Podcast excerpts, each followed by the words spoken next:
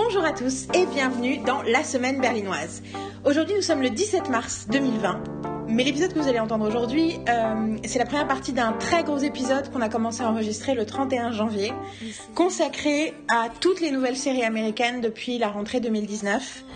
Euh, ça faisait un bout de temps que je devais le mettre en ligne, je me suis laissée emporter par d'autres choses, mais là il me semble qu'on a plus que jamais euh, besoin euh, d'avoir euh, des idées de trucs à regarder, de pensées positives. Le monde entier est sous le joug de la menace du coronavirus. Et moi personnellement c'est quelque chose qui a tendance à augmenter ma, mon anxiété naturelle. Et c'est dans ces moments-là que j'ai particulièrement besoin d'inspiration, de connexion, d'espoir. Euh, je suis chez moi. Je pense que beaucoup de gens que je connais sont chez eux aussi. C'est une chose euh, sage et euh, responsable. Après, en réalité, on a, on sait pas vraiment ce qui se passe et ce qui va se passer parce que bah, c'est quelque chose de, de nouveau. Mais je pense que le plus important, c'est de, à notre niveau, c'est d'être responsable, mais aussi d'être positif euh, entre nous et nous-mêmes et avec les gens avec qui on partage euh, notre espace de vie. Dans cet esprit-là, je me suis dit que ce podcast euh, avait besoin d'être out there. Donc voilà, vous allez voir au début, on parle de plein de choses avec Marine. On parle de comment on imagine 2020, on parle du podcast, et puis après, après on commence à parler des séries de la rentrée. C'est, à mon avis, il va y avoir quatre parties et c'est des très longues parties, donc profitez-en. Euh, et puis surtout, euh, n'hésitez pas, euh, à, si vous voulez pas vous faire trop spoiler, à naviguer dans les chapitres euh, et de nous raconter ce que vous avez vu, ce que vous avez aimé, ce que ça vous inspire. Voilà, je vous laisse avec Marine et moi, version 31 janvier 2020. Bonjour et bienvenue dans la semaine berlinoise. Nous sommes le 31 janvier 2020. Commençons donc comme il se doit. Bonne, Bonne année, Ceci est le premier. J'ai fait bonne année, t'as fait bonne année. Ceci est le premier épisode de notre saison 3 et il est consacré à toutes les séries que nous avons vues depuis mi-septembre. Pardon, c'est un peu un mensonge. En fait, c'est consacré à toutes les séries qui ont commencé depuis mi-septembre et dont on a vu au moins quelques secondes. Oui, oui, nous avons créé une nouvelle catégorie, les séries éjectables. Alors, de Pic TV, on fait ce qu'on peut pour survivre.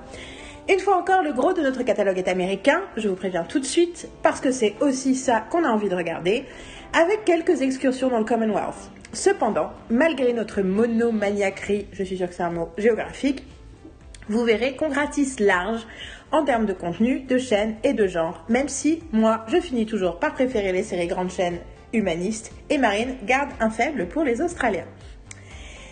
Puisque je n'aurai jamais le courage de chapitrer ce podcast série par série, nous allons nous efforcer de ne pas spoiler de gros éléments d'intrigue. Cela nous permettra aussi de ne pas trop nous étendre vu le nombre astronomique de trucs qu'on a à vous dire. Pour le reste, on verra sur la route. Installez-vous confortablement, attachez vos ceintures, on est parti for a long ride. Vous écoutez La Semaine Berlinoise saison 3 épisode 1 ou toutes les nouvelles séries qu'on a regardées depuis 4 mois.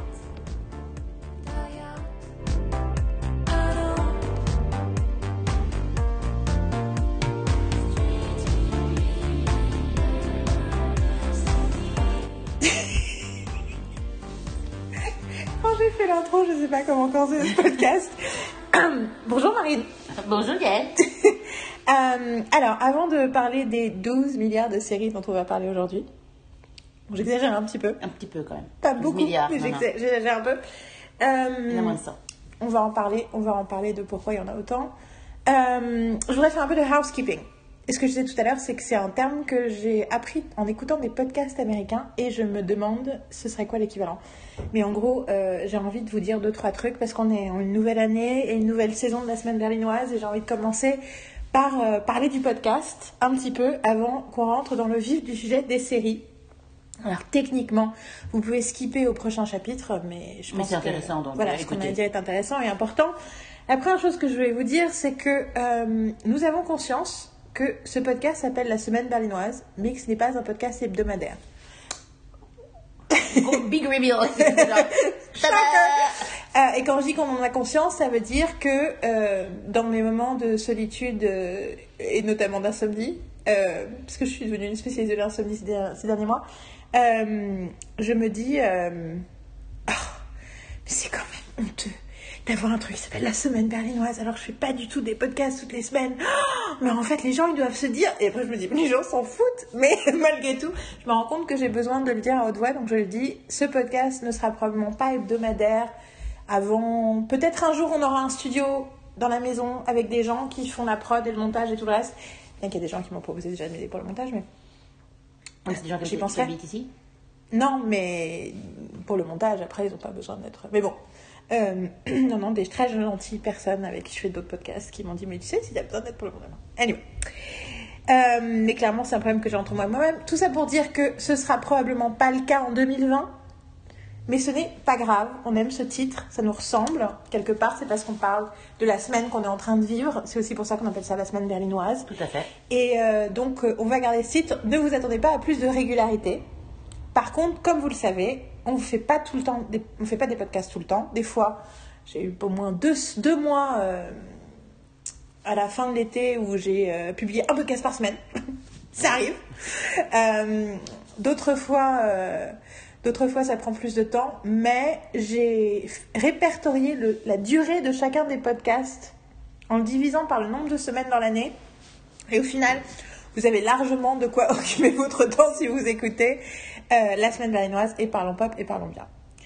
Mais voilà, nous assumons complètement d'être irréguliers, c'est comme ça, ça nous ressemble, c'est parce que nous avons une vie compliquée et régulière et en fait, euh, on préfère rester dans cette authenticité-là. Plutôt que de, de décider de ah bah du coup on peut pas faire le podcast parce que machin, comme on s'en fout de parler de l'actualité. Quand on parle de l'actualité, c'est parce qu'on a envie d'en parler à ce moment-là, pas parce qu'on se sent obligé de le faire. Et donc, ce sera pareil avec la publication des podcasts. Euh, petite, euh, petite, euh, petit addendum à ça. du coup, je vais continuer à alléger les posts pour pouvoir publier dans la foulée. Notamment un, po- un podcast comme celui-ci, qui est un podcast qui parle euh, de séries euh, du moment, où vous pouvez tout trouver sur Google. Je vais pas me fatiguer à faire un post très très long avec euh, milliards de détails. Généralement, quand je fais un podcast avec euh, plein de séries, si gens rêvent pas entre la phrase d'avant celle-ci, c'est parce que j'ai une quinte de tout épouvantable entre les deux. Quand je fais un podcast comme ça, généralement, je mets des bandes annonces pour chacune des séries que je mentionne. Je ne vais pas le faire ce coup-ci. Ouais. Je refuse de le faire. C'est beaucoup de boulot, hein, parce qu'il y en a quand même pas mal. Exactement. Donc tout ça pour vous dire que le podcast ne change pas.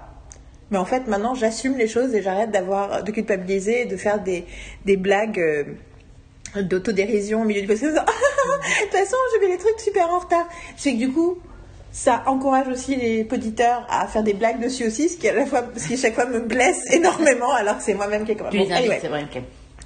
J'assume, c'est comme ça, et le jour où on fera autrement, ce sera bien. Euh, deuxième chose. Du coup, pour pas que vous vous ennuyiez quand on met du temps à mettre en ligne des choses, je vais vraiment publier le reste de mes archives. Alors, c'est assez drôle, parce qu'en fait, j'ai réalisé que toutes mes archives dataient de 2017. Clairement, j'ai une année compliquée en 2017. Donc, j'ai commencé à en poster. J'ai mis euh, le podcast sur Stranger Things saison 1. J'ai mis euh, le podcast sur Better Things avec ma mère. J'ai aussi deux semaines berlinoises qui datent de novembre 2017 que je voulais publier pour les deux ans, mais en fait, c'était trop compliqué à ce moment-là. Euh, qui sont un peu des time capsules de tout un tas de choses qu'on a regardées, notamment euh, à ce moment-là, euh, des films qu'on allait voir et toutes les séries de la rentrée 2017 aussi. Je parle aussi de Taylor Swift parce que c'est la sortie de Reputation, pour changer.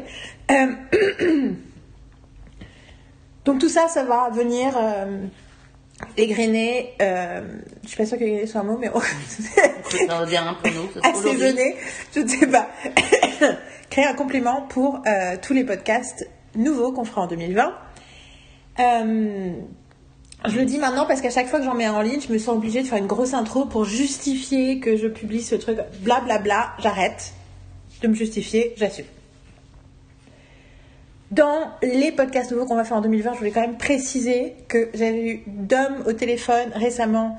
euh, pour ceux qui connaissent Star Wars et qui connaissent Dom euh, parce qu'ils ont écouté les deux premières années de, de ce podcast. Euh, Et il est tout aussi obsédé que moi par Star Wars 9 et il a plein de choses à dire et il n'est pas d'accord avec beaucoup de critiques qu'il trouve injustes qui ont été faites sur le film.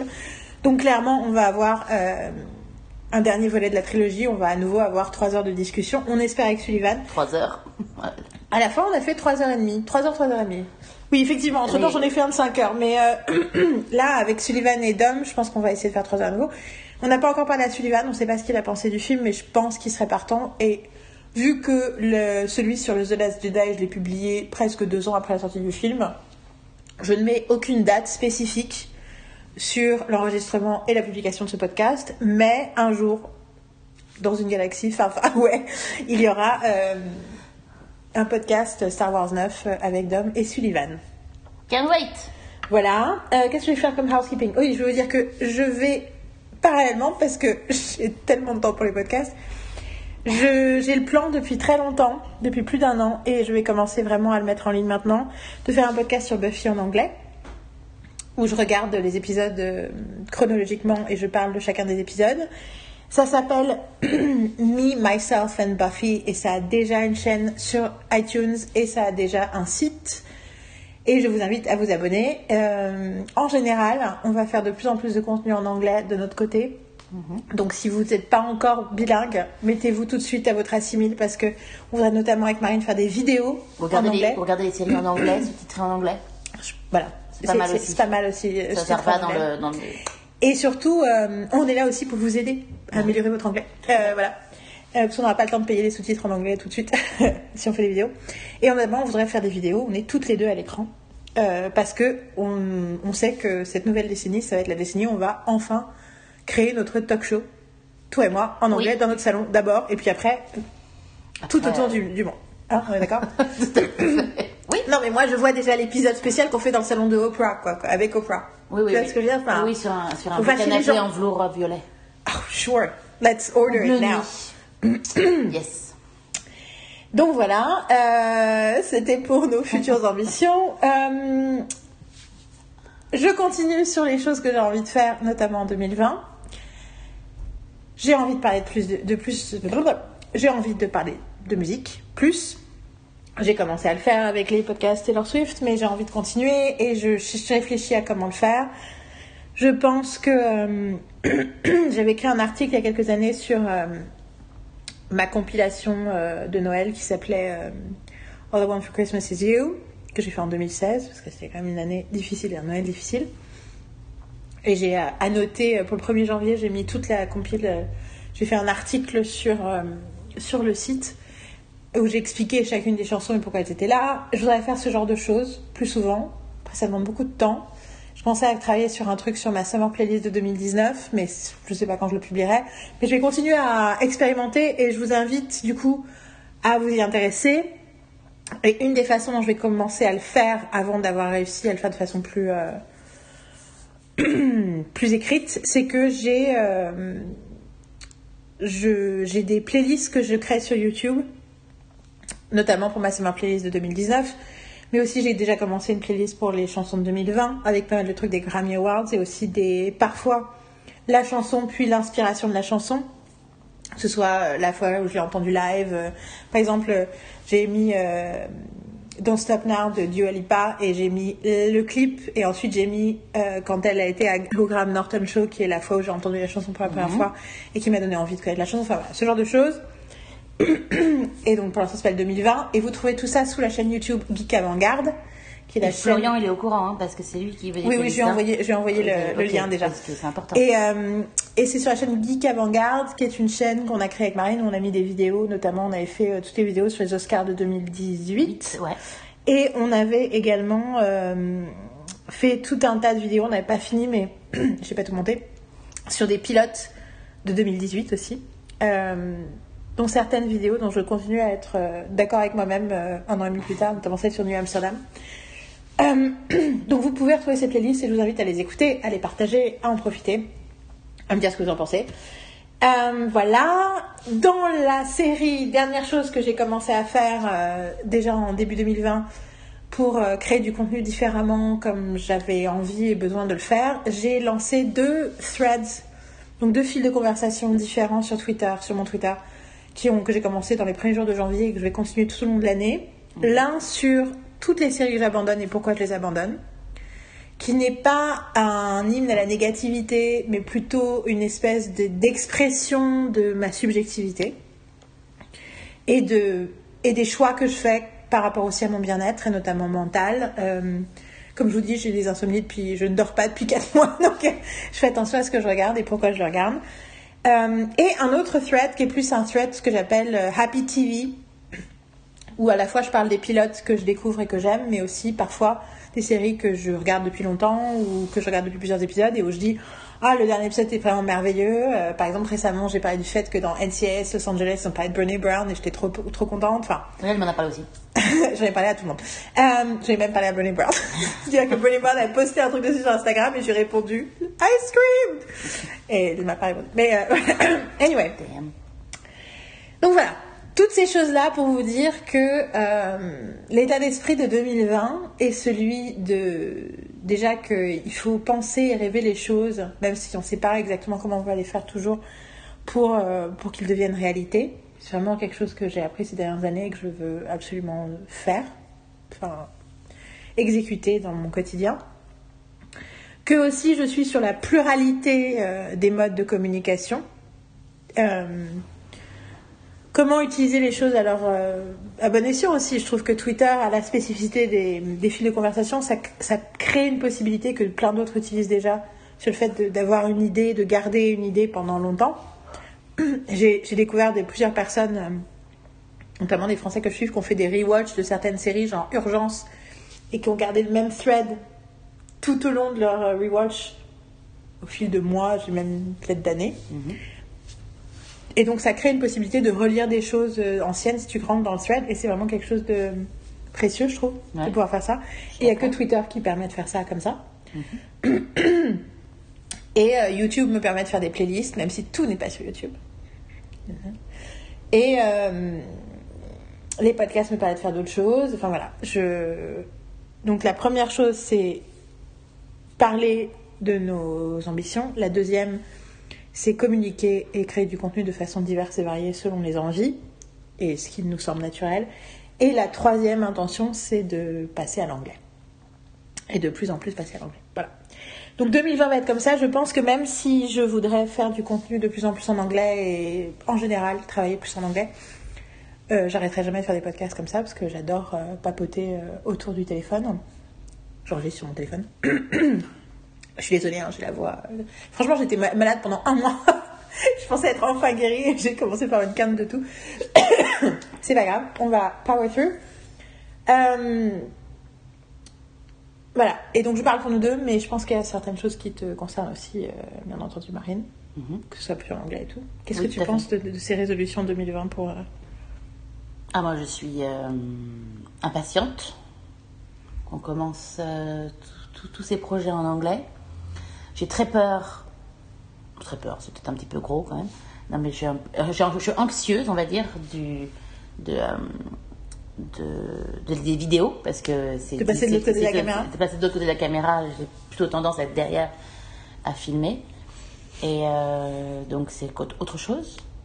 Eh, mais si on fait un talk show, il faut que tu sois. Bah, bien sûr, bien sûr. Non, mais je suis pour. Je suis pour. C'est juste que le moment de le faire, Je suis tout à fait d'accord. dire, c'est juste, faut passer pour tout. Il faut passer sa peur et il faut, faut affronter sa peur, le faire et, euh, et voilà. Et c'est, jamais la fin. Forcément, c'est pas parce qu'on l'a fait une fois que c'est genre, ok. Bah, après, on a le trac, le trac est toujours là de toute façon. Et surtout, il y a toujours quelque chose d'autre pour nous rendre anxieux. Puis après, euh, quand on sera euh, en TV, ce sera encore euh, ou en live, euh, ça sera. Non, mais comme dirait Brené Brown, euh, si, on, si on attend d'entrer dans l'arène quand on est blindé, non seulement c'est problématique parce que ça va jamais arriver, qu'on soit complètement prêt, et si on est complètement prêt et serein, ça veut dire qu'on va montrer quelque chose qui n'intéressera personne. Mm, mm. Et t'es là, damn Mais euh, oui, je parle de Brown toute la journée. Et alors, ça fait deux ans, habituez-vous. Mais euh, et il y a hum, d'où l'importance de l'ambition, d'exprimer nos ambitions et nos rêves. Parce que justement, on a plein d'anxiété et on a besoin de le dire à haute voix pour, euh, Tout à fait. pour le faire. Euh, notre premier, on sait déjà que notre premier numéro sera sur Friends. Oui. Parce que pour les 25 ans de Friends, on n'a pas eu l'occasion d'en parler, on va pas avoir l'occasion d'en parler aujourd'hui. non. Ça, ça fait genre deux heures qu'on a commencé le podcast, on n'a toujours pas commencé le sujet. Je plaisante. Tu vois, tu vois, non, l'autodérision. mais ça Tout de suite, c'est la- self-deprecating. Ah, such a terrible habit. Oui. Je- J'avais déjà un peu remarqué. Ouais, j'ai déjà fait. Tu l'as déjà fait deux, trois fois. Ouais, putain, c'est. Ah non, non, mais du coup, ne, ne, te- ne, te- ne, te- ne t'auto-flagelle pas Non, non, non. en direct, Yael. En même temps, c'est pour montrer que même quand on a avec les meilleures intentions, c'est difficile de s'en empêcher. Il faut tous se déshabituer de ça. Euh, Au moment des 25 ans de Friends, on avait vraiment tout de suite envie de faire quelque chose. C'est une série qui est très importante pour nous. Et euh, ça a été encore plus euh, motivé par le fait que je trouve qu'il y a beaucoup de choses euh, un peu absurdes qui ont été dites sur la série. Euh, en France comme aux États-Unis, c'est rigolo parce que le désir d'écrire, de faire des trucs en anglais, c'est pas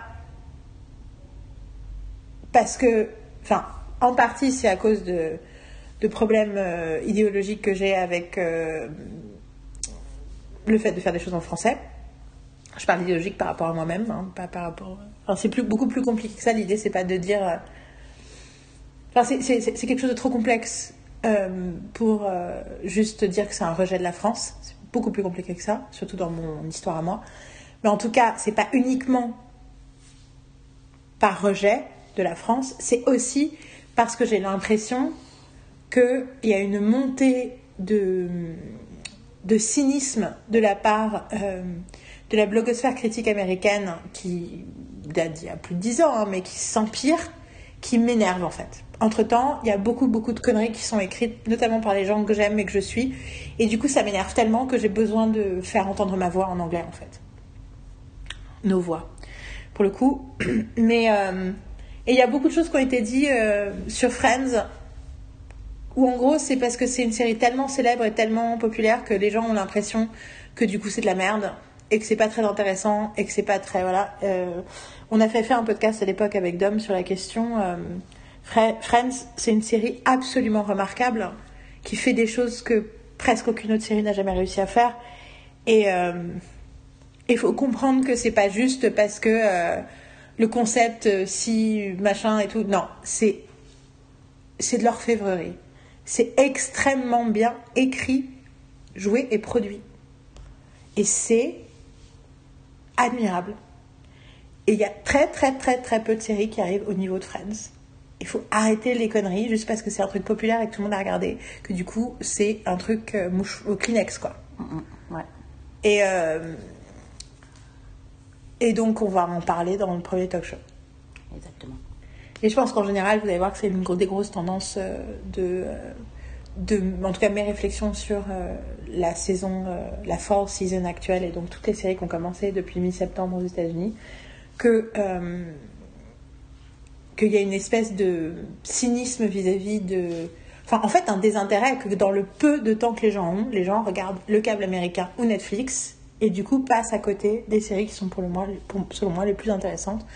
Alors, je parle pas des sé- séries fil hardcore euh, avec qui je suis amie sur Twitter. Parle du- de la conversation plus générale sur les séries, mais aussi euh, de la part des critiques. Je crois que c'est la fin du housekeeping. Pour terminer, non, on va, on va- voilà. le housekeeping est terminé. Nous avons dit tout ce que nous avions à dire. Enfin, j'ai dit tout ce que j'avais à dire et Marine m'a gentiment écouté et a hoché de la tête plusieurs fois. Euh, J'ai dit deux, trois mots. hein. oui, c'est vrai. Tant mieux. Sinon, je me serais sentie très très seule. Et donc, commençons à chapitre 1. Ça, c'est le chapitre 0. Euh, chapitre 1. euh, les séries dont on a vraiment envie de parler. qui ont commencé. On a euh, vu, tu veux dire? depuis entre septembre 2019 et fin 2019, on va commencer par ça, on va commencer par les séries 2019, euh, dont on a vu au moins un épisode, en tout cas l'une d'entre nous, et euh, qui mérite un peu le temps de discussion. On va commencer par ça, on va les faire en ordre chronologique, sauf qu'il y a deux petits. Deux, cas spéciaux dont on va parler euh, en fin de course. Donc ça c'est le premier grand chapitre. Je ne vais pas, si vous voulez la liste des séries citées, allez voir sur le post. Je ne vais pas faire un chapitre par série parce que je ne vais pas avoir le temps. Donc, premier chapitre, les séries de l'automne 2019 dont on a vraiment envie de parler. avant toute chose, un petit disclaimer. Euh, en trois parties. Première chose, nos opinions sont le fruit de nos expériences. Euh, la subjectivité est un élément essentiel de la critique. Je, je- deviens euh, allergique à tous les euh, c'est nul, c'est pas bien, aussi les choses qui sont vagues et qui sont dismissive. Alors ça veut pas dire qu'on va pas l'être de temps en temps, mais on va tenter de pas l'être. Ce que je veux dire, c'est que c'est pas parce qu'on a détesté quelque chose que ça veut dire qu'on ne comprend pas pourquoi vous pouvez l'aimer.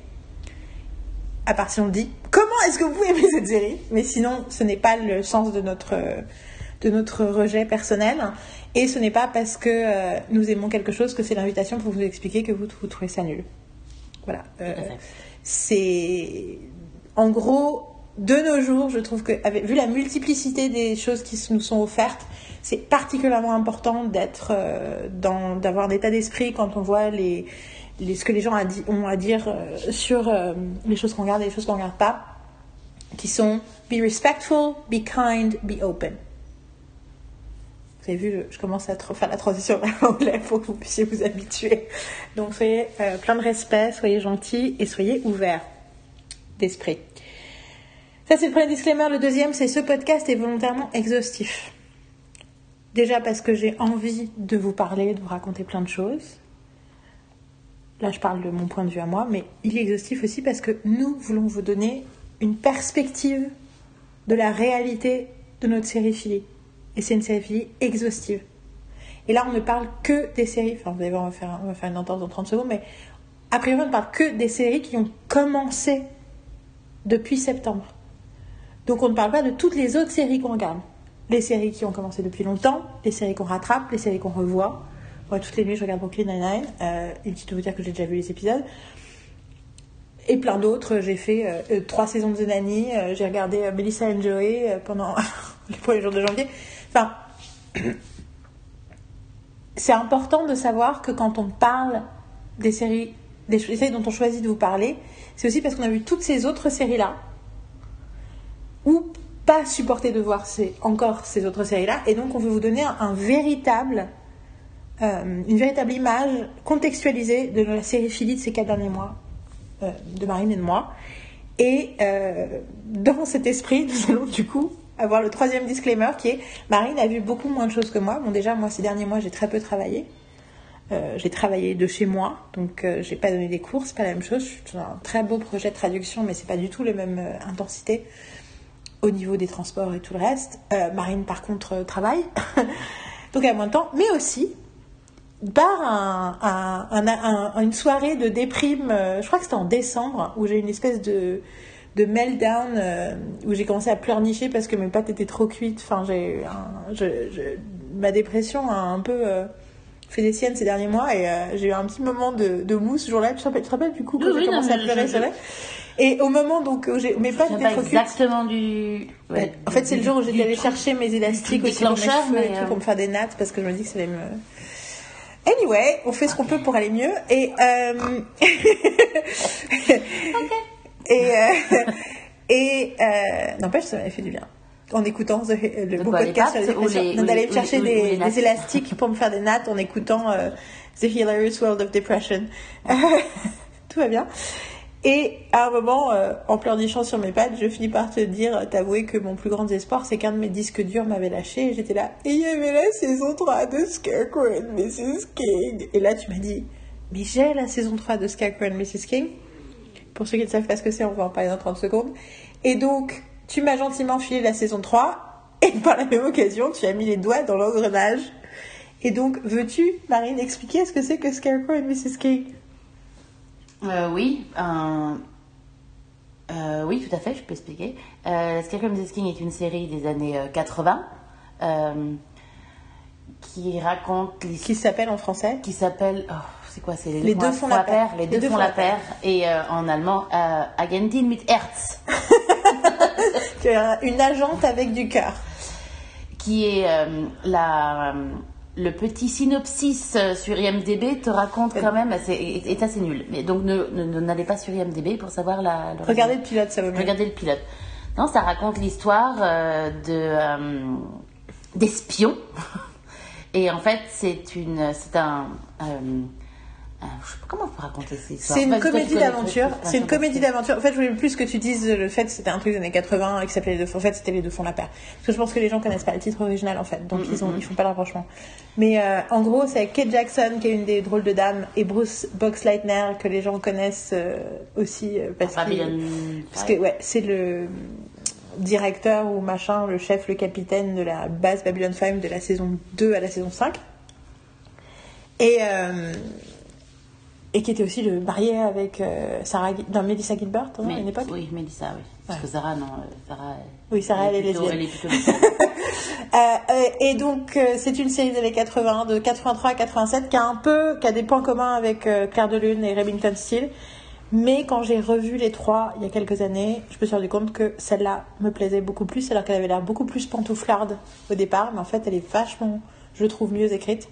Et donc, ça fait des années que je la revois tous les ans et que j'ai des, je tombe dans un, dans un puits Scarecrow et Mrs. King et je n'en sors que deux semaines plus tard. Et donc, à cause de toi, parce que euh, euh, finalement, avec tous ces pilotes à regarder où il y a une liste, c'est il faut suivre un, un, un schedule, enfin un, un planning en fait, par rapport à, à tous ces, ces pilotes, parce qu'il y en a, il y en a des tonnes depuis septembre.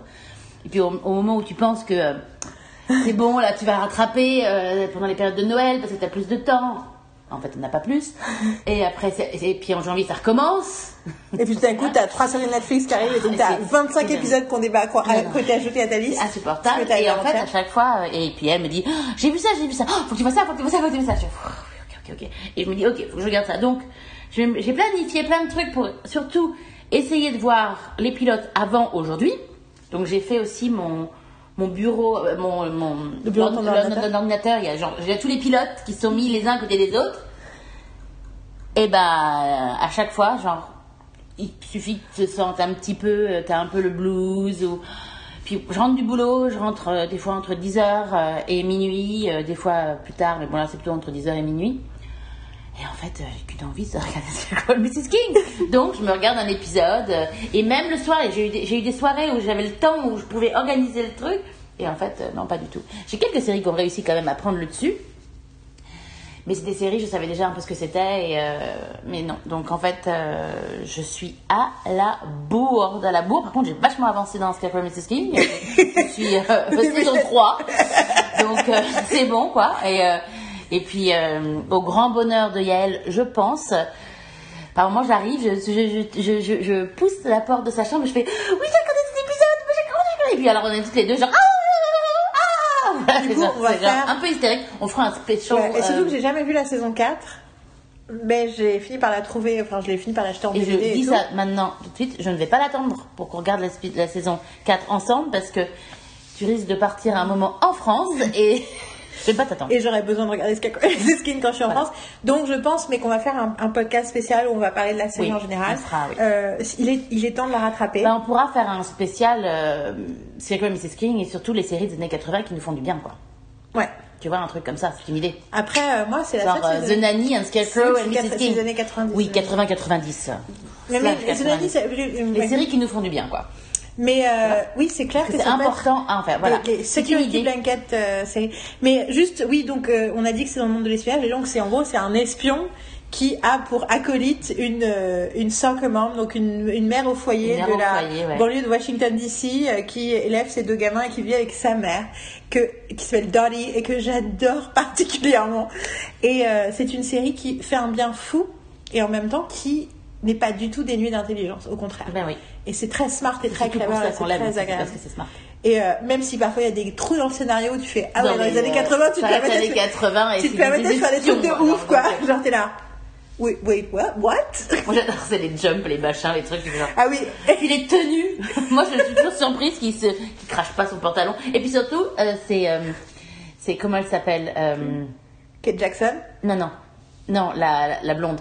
Euh, ouais j'ai Oui, la blonde. Elle a toujours des pantalons blancs. Et lui aussi, hein, il a des, des trucs euh, beiges, etc. Ils sont jamais crades. Tu fais genre, ok.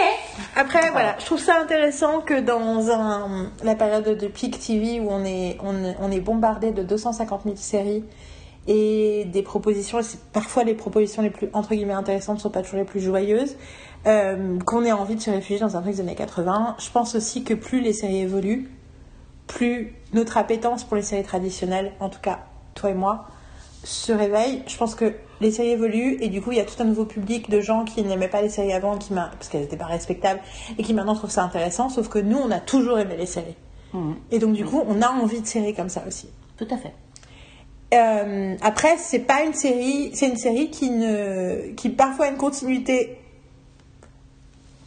qui peut se discuter, mais qui, qui, qui se tient quand même, mm-hmm. surtout par rapport à Remington Steel pour le coup. Alors, ça c'était les disclaimers. Nous avons donc 30 minutes de podcast, je pense, mais on avait besoin de le dire, pour commencer à parler des séries actuelles? Actuelles. Donc, on va commencer par All Rise de NBC qui est une série euh, d'avocats, on va dire, enfin, qui se passe dans le monde de la loi, du droit. Et euh, alors, on va essayer de ne pas spoiler, et donc je vais faire un petit résumé extrêmement rapide du sujet. Et ensuite, euh, ensuite tu vas en parler un peu, de dire ce que tu en as vu, mhm. moi ce que j'en ai vu, et jusqu'à quel point on la recommande et mhm. pourquoi on la trouve intéressante. Alors, ça, c'est. J'ai dit NBC, mais c'est pas du tout NBC, hein, c'est CBS. C'est l'autre série d'avocats qui est sur NBC. Euh, c'est une série, en gros, le premier épisode, c'est une femme noire qui était euh, procureure, qui devient juge. Et qui reste quand même. Euh, bah, qui a quand même un lien très proche avec son meilleur ami qui lui est toujours procureur et qui est joué par celui qui jouait Wade dans Heart of Dixie, ce qui est extrêmement perturbant au début, parce que t'es là, où est ton accent? Pourquoi portes-tu un costume? Pourquoi tu pas torse nu tout le temps? C'est très étrange. Et maintenant, tu es un avocat. D'où, euh, quand est-ce que tu as fait tes études? Bon. euh, et en gros, c'est du coup, mais il y a d'autres personnages qui sont euh, dans cette courthouse. Et euh, ça le côté procédural de dans chaque épisode, il y a de nouvelles affaires. Il y a un peu de continuité. Euh, mais on est quand même sur quelque chose qui veut parler de la vie d'une cour de justice et qui s'intéresse plus au droit et aux tenants et aux aboutissants du droit et à la vie professionnelle de ces personnages que à des trucs personnels. Enfin, c'est pas un soap, quoi. Marine ben moi, j'en ai vu que 4 épisodes déjà. J'étais déjà prête à abandonner courant épisode 2. et en fait, le... j'ai vu tout le pilote. Je lui dis genre, ah, c'est sympa. J'ai commencé à regarder l'épisode 2. Et j'ai genre, hmm. Et puis j'ai, donc j'ai dit ça et elle fait, bah, euh, tu devrais peut-être pousser, euh, aller vers le 3. Euh, enfin, faut regarder ce qui se passe. T'as quelque chose dans le 3, en fait. C'est ce que tu m'avais dit, je crois. enfin, ça revient à une autre discussion. Et en gros, donc j'ai poussé mon visionnage. Et donc finalement, je suis allée jusqu'au épisode 4. Euh, j'ai envie de voir la suite euh, parce que ça m'intéresse, euh, surtout parce que ça aborde des sujets intéressants par rapport aux personnages, ça souligne des problèmes qui ne sont pas forcément. parce que je ne veux pas spoiler, donc là je ne parle pas vraiment d'un truc en mhm. particulier. Mais certains sujets sont traités d'une façon différente que tu n'as pas forcément vu dans une autre série d'avant. Donc c'est ce qui ça donne quelque chose de différent et c'est malgré le fait que effectivement c'est un c'est une série encore euh, sur les avocats euh, etc donc il faut s'attacher il faut s'attarder un petit peu pour voir justement qu'il y a une certaine différence qui peut être intéressante et qui euh, et surtout les personnages sont intéressants différents et et on a envie de attachant en plus donc, très humain Exactement. De toute façon, on a bien compris. Enfin, si vous écoutez nos podcasts, dès que c'est humain, euh, nous, on, apprécie. Et dès que c'est pas euh, humain, ça nous fait chier, on est fait éjecte. Vous allez vite comprendre, vu le flux des séries dont on va parler. Ça va être genre, hop. Et, voilà, c'est une des raisons pour laquelle je peux pas vraiment en parler plus, vu que j'ai vu que quatre épisodes. Mais en tout cas, je suis prête à en voir euh, après. Il est vrai que la raison pour laquelle je n'en ai pas regardé plus, c'est parce qu'il y a vraiment beaucoup de séries et à cause de Scarecrow et Mrs. King. Voilà. Euh, c'est vraiment très bien. Moi, je suis à l'épisode 11. C'est une série que je ne me précipite pas pour la regarder. Alors, ironiquement, je vais vous dire, les trucs que je me précipite pour la regarder, c'est Magnum P.I. Donc, je, un jour, je ferai tout un podcast pour expliquer pourquoi. Cette série spécifiquement euh, et, un tel bonheur à regarder pour moi, pas du tout ironiquement. Euh, je, j'ai je, je, je me précipite pas à la regarder, j'ai toujours deux, trois épisodes de retard, notamment parce que j'ai toujours peur de ce qui va se passer, parce que ça parle de vrais sujets, effectivement. En fait, j'ai l'impression que c'est une réaction aussi au fait d'avoir fait des tonnes de séries d'avocats où chaque fois tu dis mais pourquoi le juge il est con? Ou Pourquoi le juge il est pas gentil? Ou pourquoi le juge il te donne pas le jugement que tu veux? Et donc là, on nous met à la place de la juge.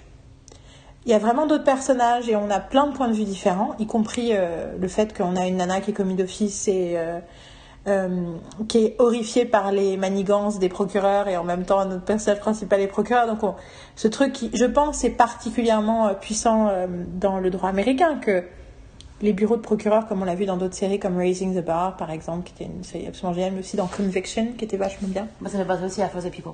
For the People, exactement. Parce que ça parle aussi de. Ah, C'est ça. C'est humain comme. Euh, Oui, oui, c'est ça. sans parler dans le soap. Et du coup, tu vois que dans le procureur, dans le bureau du procureur, tu as vraiment besoin. J'imagine que c'est vrai aux États-Unis, j'imagine que c'est un peu différent, mais il y a vraiment des- genre des quotas, quoi. Que quelle que soit l'affaire, il faut que tu, pour bien te faire voir par ton patron, il faut que tu réussisses à faire en sorte que le mec se trouve 20 ans en tôle, quoi. Ce qui paraît totalement absurde dans un pays qui a un, gros souci de carcération, mais en même temps, on sait qu'il y a beaucoup de lobbies qui vont pour. Enfin bon. En tout cas, du coup, ça adresse ces choses-là. Ça parle bah, de questions de, véritables questions d'inégalité. Alors c'est sur CBS, c'est intéressant parce que Magnum aussi, PI est sur CBS et NCIS est sur CBS.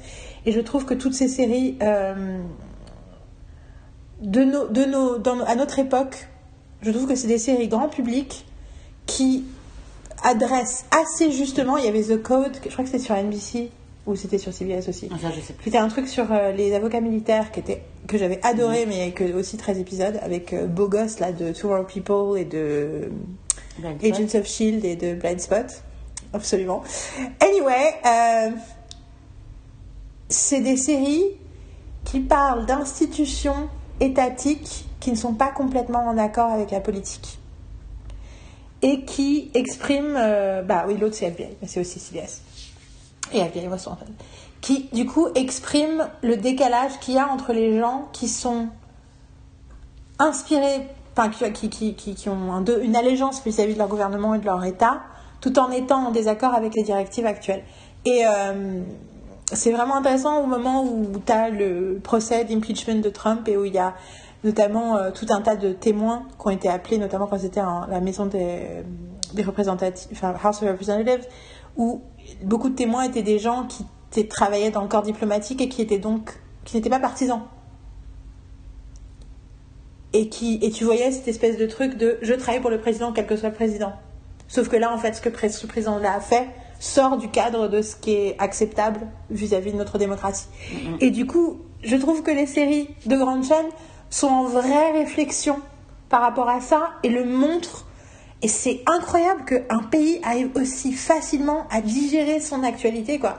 Et euh, voilà pourquoi je regarde les séries américaines, en fait. C'est parce que il y a peu d'exemples, ça existe, mais il y a peu d'exemples de choses aussi fortes. Euh, Enfin, je- pour l'instant, j'ai pas vu de choses anglaises qui parlent vraiment de ce qui se passe en Angleterre en ce moment, en fait. On a Brexit depuis deux ans et demi, c'est quand même quelque chose de.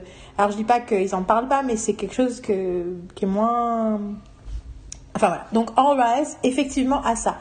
C'est pas parfait, mais c'est vraiment bien. Et il y a de plus en plus de choses attachantes et intéressantes. Et après, j'ai toujours peur de ces séries-là, c'est que moi j'aime le côté pantouflard du procédural parce que j'ai envie d'être passé du temps dans un univers et de toutes les semaines d'y retourner.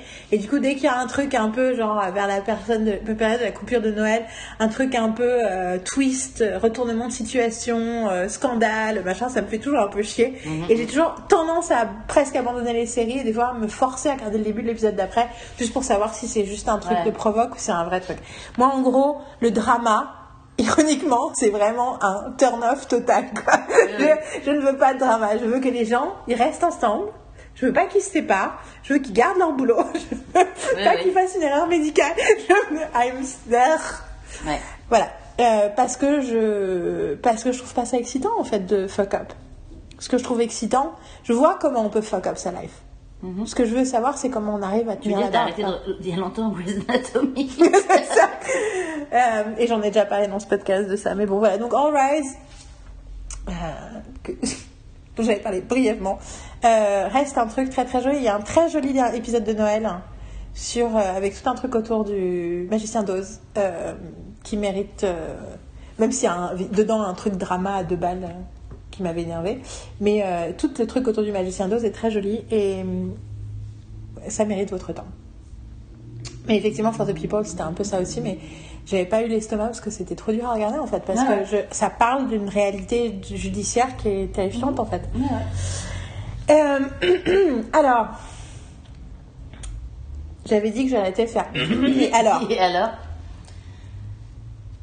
Donc, dans le même sujet, euh, la prochaine série euh, parle donc d'avocats. Faut que je lise le titre, peut-être? C'est ça. On- Parce qu'on essaye, on a essayé de prévoir à l'avance une façon de présenter les choses qui soit plus fluide. Et donc, on va essayer d'arrêter de dire donc. Là, on a fait les deux. J'ai fait, j'ai fait bon eux, j'ai fait t'as dit donc. Dans le même essai. Vas-y. Bluff City Law. Absolument. Je t'en prie. Qui bluffe parce que ça se passe à Memphis. Donc, c'est CBS, c'est ça? Question CBS Non, ça, c'est- ça, c'est NBC. NBC, d'accord. Et rigolo parce qu'on sent, on sent quand même la, les, les trucs éditoriaux de la chaîne. Donc, Black City, alors, All Rise, j'ai aucun souvenir de dans quelle ville ça se passe. C'est à Los Angeles Je sais plus du tout. Je sais pas. Aucune idée. Euh, je suis sûre qu'ils le disent, mais, Ouais, mais c'est. Pour Bluff City Law, c'est quand même plus. euh, c'est spécifique parce que c'est à Memphis. à Memphis. Et je veux aller en vacances à Memphis de toute urgence. Il y a notamment un, un épisode où ils bouffent des ribs et j'étais là miam miam miam miam miam. En Ah, plus, il y en a un qui est végétarien, il y en a un qui est végétarien donc il mange pas et moi j'étais là ribs. Bon voilà, j'ai oh, j'ai faim d'en parler. On n'a pas encore mangé. Bon. Non, mais. Bluff City Law, c'est une version à la fois très différente parce que c'est une, c'est le nom de- d'un cabinet d'avocats euh, familial hein, euh, où les gens, euh, c'est deux associés qui travaillent ensemble depuis très très longtemps et lui, il est joué par Jimmy Smith. Et dans le premier épisode, il convainc sa fille de revenir travailler avec lui alors qu'elle vient d'une grosse boîte et c'est l'idée de cabinet d'avocats à succès familial mais qui défend la veuve et l'orphelin quand même. Et donc on a encore cette idée de social justice. Euh, Vas-y, parle-en un peu. Euh, euh, Écoute, j'ai vu pour une fois, j'ai tout vu. Peut-être leur dire, Il n'y a que 10 épisodes. il n'y a que 10 épisodes. Et je crois et que normalement, lu quelque part que c'était annulé. tu m'avais dit que c'était annulé. Donc, euh, et tu m'as confirmé après en me le rappelant, en me disant genre, j'ai, mais je crois que tu me l'avais déjà dit. En fait, il y avait des chances, mais il n'y a pas de seconde saison, malheureusement, parce que franchement, j'aurais bien aimé une deuxième saison. Donc ça, donc moi j'ai beaucoup aimé. En fait, pareil que All Rise, c'est sorti au même moment. Euh, j'ai vu un épisode. je fais ok, j'ai vu le deuxième et j'ai arrêté. Et elle m'a dit non mais regarde. L'épisode 3. L'épisode 3, il se passe un truc. Mais il y a toujours un truc avec les épisodes 3. Ouais, ouais, faut. De toute façon, on a, on l'a, déjà dit, je pense, mais il faut. Quand une série a, a, euh, quelque chose qui t'intéresse, mais pff, en même temps, t'es pas, t'es pas encore accro, il faut souvent regarder 5 épisodes. Après, je trouve que c'est intéressant spécifiquement l'épisode 3. Bien que dans The Good Wife, c'est le pire épisode de la série, l'épisode 3, je trouve. Mais l'épisode 1 et l'épisode 2 sont vachement sont bien. vachement bien. Mais parce qu'un des trucs, c'est que le, le 1, c'est le pilote, donc des fois, les trucs qui sont un peu nazes, c'était parce que c'était pour assurer la chaîne aux publicitaires. L'épisode 2, c'est le truc qui a été fait en catastrophe, alors qu'ils ont passé un an à penser au pilote. Tout d'un coup, ils ont le feu vert de la. euh, en, en- en mai, ils ont le feu vert pour commencer à écrire la suite, et il faut le tourner en juillet, et il faut le mettre à l'antenne en septembre. Et donc, c'est terrifiant. Et donc, des fois, l'épisode 2, c'est un peu. euh, un, pas un vrai épisode. Et l'épisode 3, c'est le moment où la série peut commencer à montrer autre chose. en. Il y a un petit retournement de situation. Oui. Et bien dans cette série-là, euh, c'est le cas. Ouais. Ce qui fait que euh, pour celle-là, par contre, j'ai beaucoup, enfin, j'ai plus accroché que pour All Rise, dû au personnage euh, et à l'histoire euh, euh, de la série, du père et de la fille, de tout ce qui se passe par rapport à, à ça. Et en fait, c'est hyper humain en fait. C'est encore plus humain que peut l'être All Rise. Et en gros, ça te, ça te prend au trip, quoi, direct. Et en gros, c'est la. C'était la fin pour moi. C'est-à-dire que j'ai tout regardé et je suis. Ça. Oui, c'est. En fait, il y a un fil rouge qui est vraiment surprenant. Euh, que j'ai pas envie de dévoiler, mais c'est il y a un fil rouge, il y a un- une des histoires secondaires qui est vraiment se poursuit sur toute la saison. Et, euh, et là, à la fois, il y a des choses qui m'ont dérangé dans la fin, En fait, il y en a plusieurs, je trouve. et en même temps, oui, oui, mais il y en a une en particulier, je Mhm. pense que c'était vraiment surprenante. Oui, oui, tout à fait. Qui était euh, quelque chose que j'avais jamais vu Je avant. pense, quoi. que, je pense savoir de quoi tu parles. Et euh, oui, je pense qu'on n'est pas la même. Et, euh, et même si à la fin j'étais un peu, j'étais là, Hmm, qu'est-ce que c'est qu'ils sont en train de dire? Et en même temps, je trouve que ils adressent aussi ce qu'il y a de dérangeant dans le fait que ça se termine comme ça. Et bon, après, c'est un peu un vieux cliffhanger à deux balles, mais. Enfin, à deux balles. Ça nous fait chier parce que c'est un cliffhanger. Et un cliffhanger sur, bien sûr, le truc romantique qui nous, nous intéresse. Enfin, moi, m'intéresse. Et. euh, bah, pas. Et euh, mais bon, je pars du principe que dans le purgatoire des séries où ils sont, euh, où tous ces personnages sont envoyés une fois qu'une série est annulée, ils vont, enfin tout va bien s'amener comme j'ai envie que ça se termine, eventually. Donc euh, voilà. Mais euh, oui, oui, une très jolie série. Jimmy Smith, c'est non un vrai, joli truc, euh, intelligent et surprenant et avec un pilote très piloty, comme j'aime dire. Et mais une suite, et notamment l'épisode 3 où tu fais Ah oui, d'accord, en fait, vous avez vraiment réfléchi à ce dont vous parlez et comment vous en parlez. Euh, De toute façon, on peut pas en raconter trop de choses parce que sinon on va spoiler. Et c'est vraiment une série qu'il faut, faut découvrir par soi-même. On change complètement d'univers en termes de, enfin, en termes de ton en fait. Et en même temps, pas- pas- oui, t'as raison. En termes de format mais- aussi, hein. Oui, en termes de format aussi, mais en fait, au niveau des idées, du propos, on est quelque chose. de- Enfin, clairement, euh, la question de la social justice est quelque chose qui nous intéresse. On retourne sur CBS pour une sitcom. Donc, euh, toutes ces séries-là, pour l'instant, ont commencé toutes le 23 septembre. hein. Euh, une sitcom produite par Chuck Lorre, donc déjà, quoi qu'il arrive, moi, j'allais la regarder Moi aussi. qui s'appelle Bob Hearts. Enfin, techniquement, c'est un cœur, mais moi je dis Hearts. Hearts. Abichola. C'est intéressant que ce soit un cœur parce que ça veut dire que. Il ça- est écrit comme ça. En, fait, en fait, non, c'est un cœur dans le, dans le titre, quand tu vois le- dans le générique Oui, début. mais quand tu le lis dans certains endroits, il y a marqué Arts. Ouais. Mais en réalité, Bob Hearts Abichola, c'est sous-entend Bob M Abichola, alors que le principe qu'il y a un cœur entre les deux Oui, noms veut dire qu'ils s'aiment mutuellement. Donc, Bob et Abichola, sitting on a tree. K-I-S-S-E-N-G. Anyway. Euh, Ok, sure? sitcom produite par Chuck Lorre sur un ce qui se passe à ils sont à Détroit c'est ça? Je crois que c'est à Detroit oui oui parce qu'il y a un truc à un moment sur les cars et tout Euh, donc c'est une euh, un homme d'une quarantaine d'années qui est entrepreneur qui a une entreprise de chaussettes euh, de, de bas de contention qui se qui a une crise cardiaque et qui tombe sous le charme d'une de ses infirmières qui est une femme qui vient du Nigeria qui s'appelle Abishola et comme Mom, c'est une série où il y a une histoire en fait qui, qui évolue d'épisode en épisode et où les, tous les épisodes à peu près qu'on a vu pour l'instant, c'est sur un cliffhanger, Euh, mais qui va donc entamer euh, une relation euh, avec cette femme. Euh, voilà, Marine? C'est ben, du Chuck Lorre, donc déjà c'est c'est brillantissime. Euh, parce que voilà, il y a pas. Enfin, c'est. Après Two and a Half Men, j'ai jamais trouvé ça brillantissime, tu vois. Et Oui, c'était sa grande série, quoi. Oui, oui, oui, oui, certes. Avec laquelle il a fait beaucoup d'argent. oui. Mais c'est vrai, quand tu vois, quand tu vois, certes, nous on adore Big Bang, on adore Mom. Ben, c'était brillantissime pour certaines personnes, pas pour moi. Mais euh, en tout cas, Mom, euh, on, on adore. euh, et, Je pense que c'est vraiment une des meilleures séries existantes, Mom, tout simplement. Tout simplement.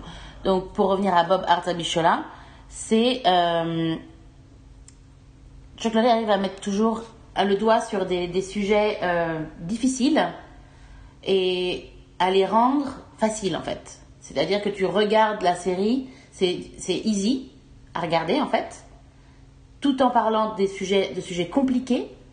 Euh, c'est, il te fait rire et en même temps, il manque pas de respect par rapport à tous les sujets euh, qui peuvent être culturels ou euh, enfin, humainement en même temps. C'est, c'est, il, Oui, a, mais il a un vrai respect, un, un vrai respect du sujet en fait. Je suis tout à fait d'accord.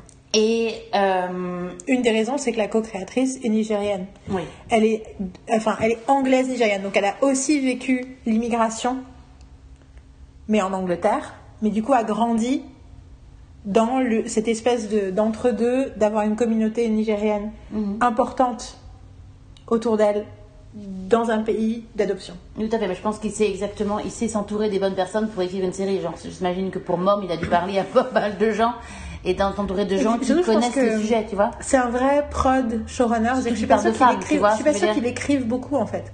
Je pense qu'il il, il chapeaute des writers' rooms, tu vois ce que je veux dire? Et il a vraiment l'intelligence. Tu regardais les, les, les, les, les panels de writers' room de Big Bang Theory, c'est juste une bande de nerds. et euh, et euh, je pense que effectivement euh, dans la writers' room de Enfin, c'est pas possible que dans de Mom, il n'y ait pas des recovering alcoholics. C'est juste Ah, mais en fait, impossible, c'est- quoi. Parce qu'ils disent des choses que j'ai jamais vues nulle part ailleurs, en fait. Bon, de toute façon, ils en ont dans leur famille, hein, mais... euh, Oui, et puis ça, c'est la façon dont il le dit parle à tout le monde en fait. ouais, c'est ça. C'est vraiment une parce que c'est des séries qui sont sur des grandes chaînes qui passent, euh, ça passe le jeudi soir. Ouais. Enfin, euh, Je sais pas si Bob Marley, je sais. non, je crois que ça passe le vendredi ça. Non, non, non, c'est pas ça, Mom. Mom, c'est le jeudi en fait, c'est ça pour ça que je Ça peut pas passer le vendredi, parce que le vendredi, c'est le test slot. C'est peut-être lundi, je crois. C'est lundi, ouais, c'est lundi. Et euh, c'est juste qu'on n'a pas eu cette semaine. C'est pour ça que je, je- je suis perdue. Euh, en tout cas, ça, donc ça aborde. Il y a tout- tous les personnages sont traités euh, d'une façon égale, c'est-à-dire que même, Je juste même préciser, c'est extrêmement drôle. C'est extrêmement drôle. oui, oui, c'est extrêmement drôle. Et après, moi j'ai montré la série à d'autres gens et j'ai, enfin, Alix et Carole, j'aurais fait regarder et elles sont bien aimées, mais elles ont regardé que 2-3 épisodes, elles ont pas vu plus. Je pense qu'il faut insister. Je pense que pour, en fait, je pense que, faut je pense qu'on, je pense aussi qu'il a, y a, enfin, le fait que dans notre entourage, on est des gens qui sont, c'est une immigration différente, c'est une immigration jamaïcaine, donc on n'est pas du tout sur les mêmes euh, problématiques que l'Afrique. Mais malgré tout, il y a l'idée, euh, Enfin, tu vois, les Caraïbes, ça n'a pas la même relation du tout. Et en plus, c'est des gens qui sont passés par les Oui, États-Unis, oui. généralement. Donc, euh, c'est pas exactement le même truc. Mais je pense qu'il y a quand même quelque chose où on est habitué à être entouré de gens qui ont des cultures et des, des expériences de vie très, très différentes. Et du coup, nous, au contraire, on trouve ça hyper agréable à regarder parce que c'est une espèce de, de, de, de, de concrétisation d'une réalité qu'on connaît. Je suis d'accord, moi ça me fait pas penser vraiment à la Jamaïque, enfin ça me fait penser plus à mon expérience de jeune fille au père et ça me fait penser au Rwanda en fait. Avec euh, la, Ah oui, bien sûr. Où, euh, où la mère était d'origine rwandaise, mariée euh, Avec à, un Allemand. à un Allemand, et surtout tous ses amis et sont du Rwanda ou sont des, enfin de, de pays d'Afrique. Limitrophes. plutôt, euh, euh, euh, euh, pas forcément français, hein, enfin, enfin, qui- enfin, pas- Francophone. francophone, oui. qui parle français du moins, Euh, parce que, enfin, quand j'étais, il y, avait beaucoup de gens, du- enfin, du Cameroun. Euh, C'était plus voilà, Cameroun, Cameroun et Rwanda en fait. Et en gros, c'est vraiment une culture. euh, enfin, c'est très intéressant, mais il faut se connaître, il faut vivre tous les jours pour voir, euh, pour comprendre surtout. Et un des trucs qui est brillant dans Bob Hatzabichola, c'est qu'il n'y a pas une personne qui vient du Nigeria. Il y en a un, deux, trois, quatre. Sans parler de son fils, il y en a un, deux, trois, quatre, cinq, six. Et notamment deux personnes qui sont des employés de Bob. Et donc, ils sont séparés de Abichola. Tu dis qu'il y a six personnes. euh, Ouais, il y a, les, euh, Non, il y a- y y sa a- collègue. Il y a les- l'oncle et la tante, Ouais. le fils, Abichola, J'ai dit sans compter ton fils. les deux collègues. Ah oui, mais sinon il y a les deux collègues et puis il y a les deux machins, donc ça fait déjà sept, euh, neuf C'est pratiquement. qui les deux machins? Les ceux du, qui travaillent, qui travaillent euh, pour. euh, Mais là-bas, ces deux collègues, c'est une Non, non, qui vient du non, Nigeria. ceux qui travaillent, les collègues, parce que c'est c'est épales aussi en même temps.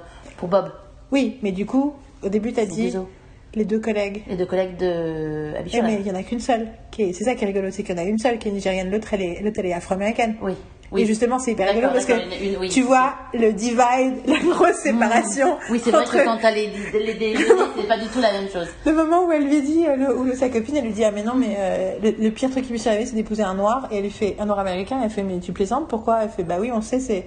Moi, je, je, je sais, c'est. c'est- Je regarde Fox News. Et tu fais Ah oui D'accord. Que, en fait, c'est pas parce qu'ils sont noirs de peau qu'ils se sentent comme euh, de la même euh, origine. Au contraire. Hum, tout à fait. Il y a ce moment à Oui, c'est vrai que ça c'est très intéressant. sans, vous spoiler, il y a un un- moment, euh, parce que c'est pas un petit spoil, mais t'as les, où t'as les collègues de Bob qui lui suggèrent de sortir avec une nana du Ghana, parce que le, Ghana, c'est un peu le Canada de l'Afrique. Et tu là, ok. Euh, Enfin voilà, ça ouvre sur tout un tas de perspectives, mais je pense qu'en fait, il y a des gens qui n'ont pas ces codes-là, même si moi, je les ai de façon minime et, nous, enfin nous, on est quand même des femmes blanches qui vivent en Europe euh, occidentale, donc on n'est pas, on n'a pas une expérience euh, énorme là-dessus, mais malgré tout, je pense que on a quand même plus de familiarité avec euh, juste euh, être face à des questions de différence de culture qui sont plus complexes que juste euh, ah ben là-bas vous faites ça comme ça et ici on fait ça comme ça. Euh, que du coup, je pense que pour les autres, c'est un peu plus difficile de rentrer dans la série en fait. D'où l'importance absolue de cette série euh, dans l'Amérique d'aujourd'hui. Je l'ai passé à Troy, on va voir, on va voir. euh, il n'en a pas parlé. Je sais que Cody, elle aime beaucoup, mais Troy, j'attends de voir sa réaction. Bah oui, c'est- possible que c'est que ça. Enfin, ça m'avait fait rire le fait que Troy, il avait dit qu'il aimait pas Blackish parce que ça le faisait pas rire. Par contre, ce qu'il aimait, c'était Fresh Off the Boat parce que c'était une série qui était beaucoup plus sincère avec le, la façon dont on juge les blancs. Dit, j'adore qu'elle parle tout le temps des white people. Dit, ça me parle beaucoup. Et euh, j'avais trouvé ça très intéressant du coup que une, un récit de l'expérience asiatique lui parle plus. Mm, mm, mm. Après, si tu réfléchis, Fresh Off the Boat se passe dans les années 90, Oui, donc c'est aussi peut-être un truc de génération. c'est possible, oui. Euh, Donc c'est vrai que tu te rends compte quand les gens parlent de séries, on parle pas des mêmes choses que nous dont on, ce nous dont on parle. Euh, voilà, moi je trouve, je trouve ça tellement drôle. Après, au-delà de toute la question de l'immigration et de la, de la, du, du soin avec lequel c'est, en fait, il y a une démystification de ce qu'on imagine être les problèmes que pourrait y avoir par rapport au fait qu'il est blanc et qu'elle soit noire. Notamment le fait qu'à un moment elle dit quelque chose et elle dit c'est parce que je suis blanche, je parce que je suis blanc. Enfin, il y a une espèce de, de, de, de, de- d'honnêteté de- dans leur rapport. C'est vraiment, enfin, c'est génial à regarder. Mais au-delà de ça, il y a aussi la question de base qui est qu'il la croise à l'hôpital et qui, qui tombe sous son charme et qu'il va la revoir pour l'inviter à, à, à se voir, à avoir un rencard, qu'elle lui dit non et qu'il n'insiste pas. Oui, oui. Je vous spoil un truc sur l'épisode 2, mais là, le, le lien n'est pas maintenu parce qu'il insiste.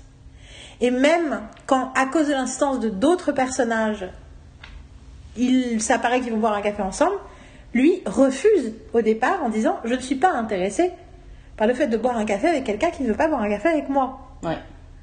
Et. Ah Quel bonheur Non, mais euh, et je trouve que la question du respect, il y a plusieurs situations qui auraient pu, qui pourraient être problématiques par rapport à leur relation, au-delà de la différence d'argent et tout ça, et que ces trucs-là sont mis carte sur table. Mm, mm, c'est vrai. et vécus comme on pourrait imaginer des gens le vivent, c'est-à-dire que bah oui, tu peux avoir des principes, après des fois tu fais ce que tu peux faire selon les conditions. Enfin, et, et je me sens safe à regarder cette série. Et elle est et puis les personnages sont tellement beaux. Et c'est en fait et c'est tellement drôle. Parce que le truc c'est que le clash entre la culture africaine et l'Amérique est tellement génial et tellement drôle et tellement vu de façon bon enfant aussi avec ses paradoxes et ses, ses, ses contradictions Ah ouais. Puis l'évolution des personnages. et, et Par rapport à justement à cette euh, fait interaction entre ces, ces gens, cette différence culturelle, comment les gens évoluent.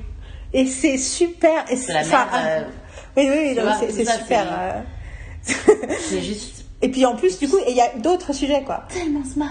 Et, euh, et sans parler du fait qu'il y a toute une autre euh, sous, euh, sous-trame avec la mère de Bob et son frère et, et les personnages du frère et de la sœur qui sont la sœur c'est Mindy Sinclair pour ceux qui connaissent The Good Place et elle est mais ils sont mais tellement drôles tous les deux et la mère aussi hein. enfin il y a vraiment tout un truc tous les personnages secondaires sont je suis là- Ouais, le frère il est en mom aussi, donc euh, oui, le frère, c'est le- l'ex-mari de Anna Faris dans Mom. Et it's just really fucking good.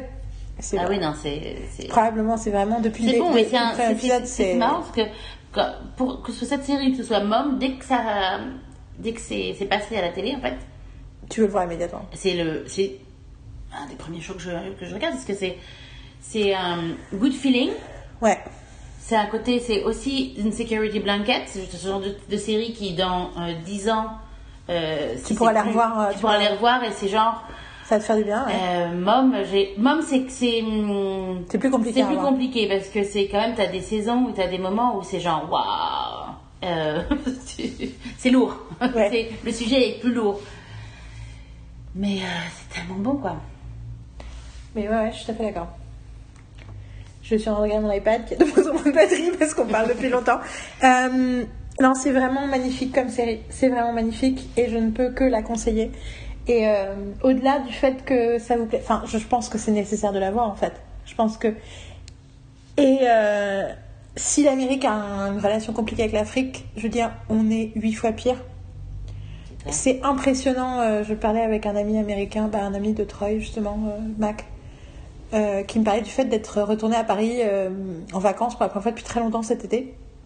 Et il m'a dit, j'étais choquée, il dit, parce que maintenant que j'habite à Berlin depuis des années, j'ai- mon premier choc, ça a été de voir autant de personnes noires dans la rue.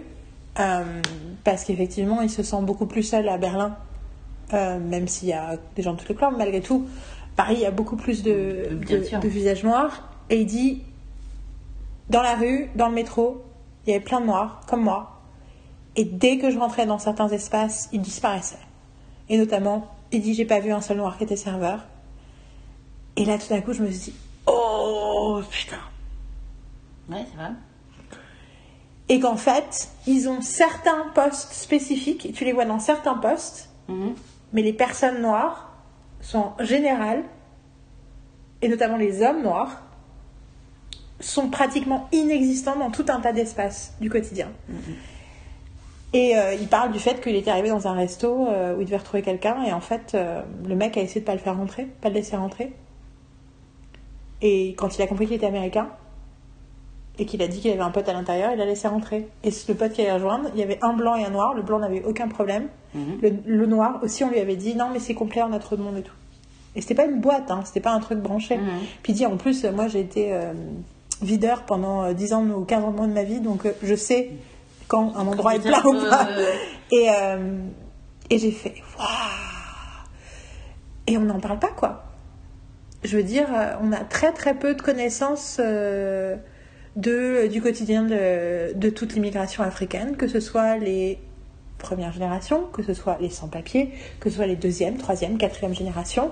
Euh, et du coup, ça crée des choses. Moi, j'ai une de mes copines, euh, enfin, une des seules copines noires que j'ai à, à Paris, qui, euh, tu vois, on lui pose des fois des questions en disant Ah oui, pourquoi tu t'habilles pas comme ça? Ou tu fais faire ce truc-là à manger? Elle fait Non, mais moi, je viens du 93, euh, les gars, je sais pas de quoi vous parlez en fait. Et pourtant, elle a des. Elle travaille avec l'Afrique, elle essaie de faire des choses en Afrique et tout, euh, parce que.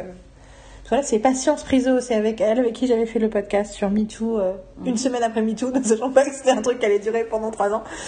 Euh, et Patience, euh, ouais, elle me disait, enfin, et du coup, et pourquoi est-ce que les gens lui disent des conneries et voilà, c'est parce qu'en fait, il y a une méconnaissance. Et pour le coup, s'il y a un pays, de- s'il y a un pays qui a vraiment besoin de faire ses devoirs et d'apprendre un peu des trucs sur l'Afrique, c'est la France. Mais vraiment quoi. Genre les gars, c'est vraiment, c'est notre devoir historique quoi. Ouais, ouais. Euh, on continue à foutre la merde en plus sur le continent. Donc, euh, anyway, Bob Harsabichola, must watch vos devoirs de C'est la très rentrée. important. Et là maintenant, tu vas parler d'une série que je n'ai pas vue, mais même pas une seule seconde. Donc, elle va me donner envie ou pas de la regarder. Et c'est Prodigal Son. Je viens de voir passer un truc sur Twitter, un article de Ringer qui dit euh, Prodigal Son est une série complètement tarée, mais c'est pas une mauvaise chose. Et il dit c'est comme si regardez Prodigal Son, c'est comme bouffer un paquet de grains de café et ensuite se jeter dans un paint mixer. J'étais là, ok. Alors, ça reste une série procédurale avec un meurtre par épisode. Après, j'ai pas vu les deux derniers Ah, épisodes. que je savais, je savais même pas ce que c'était quoi. Donc, c'est une série de flics. Ok, donc un point positif. Alors, en gros, c'est la série où j'ai fait bon ça, je vais regarder 30 secondes et je vais faire éjecte parce que je ne veux absolument pas regarder ce truc-là. C'est vraiment une de mes séries préférées. Je suis pas à jour, je suis pas à jour, j'ai pas vu les derniers épisodes parce que j'ai pas a 12, repris la. il y a 12 épisodes. Ouais, j'étais j'étais à jour à Noël, j'ai pas repris. Il y a une semaine qu'il y a le nouvel épisode est revenu. Alors, il y a un- en plus, j'étais y a un cliffhanger. Du coup, Moi, je- faut, faut arrêter en fait, quand il y a des cliffhangers, du coup, ça m'énerve et j'ai pas envie de regarder l'épisode d'après tout de suite. Bon, passons. En fait, je, je suis, je suis je fais tous les trucs à la, au contraire. Donc, tu suis un personnage, je fais, ah, c'est de la merde, j'arrête de regarder la série. Enfin bon. Euh, alors, les gens sont là, mais tu te rends compte, ils tuent les personnages dans cette série. Moi, je suis là, ok, that's not good. Bon, donc, c'est l'histoire d'un mec, un peu taré, qui joue divinement bien. Qui fait que du coup, c'est hyper cool à regarder. Mhm. Le il, dans le premier épisode, il se fait virer par le FBI où il est plus ou moins profiler. Ok. Sa spécificité, la raison pour laquelle c'est un très, très bon profiler, c'est parce que son papa, qui est joué par Michael Sheen, Mhm. c'est le- l'anglais, voilà, Mhm, oui, euh, son papa est un serial killer, connu, que tout le monde connaît. Sa maman, qui est jouée par la meuf du président dans Scandale, j'ai oublié son nom, Ah, ok. Ok. est une socialite ultra riche new-yorkaise qui avait genre the greatest power, c'était le greatest power couple de New York dans les années 90, Ok. jusqu'à ce qu'elle découvre jusqu'à ce qu'elle découvre que son mec soit un serial killer. Et du coup, depuis, elle vit dans son énorme euh, maison euh, à Manhattan, euh, mais genre recluse, parce que plus personne ne veut lui parler depuis 20 ans. Mais elle est, elle est, c'est une mama bear à la fois. Enfin, c'est, c'est presque du Gossip Girl leur relation familiale, mais elle est assez géniale dedans.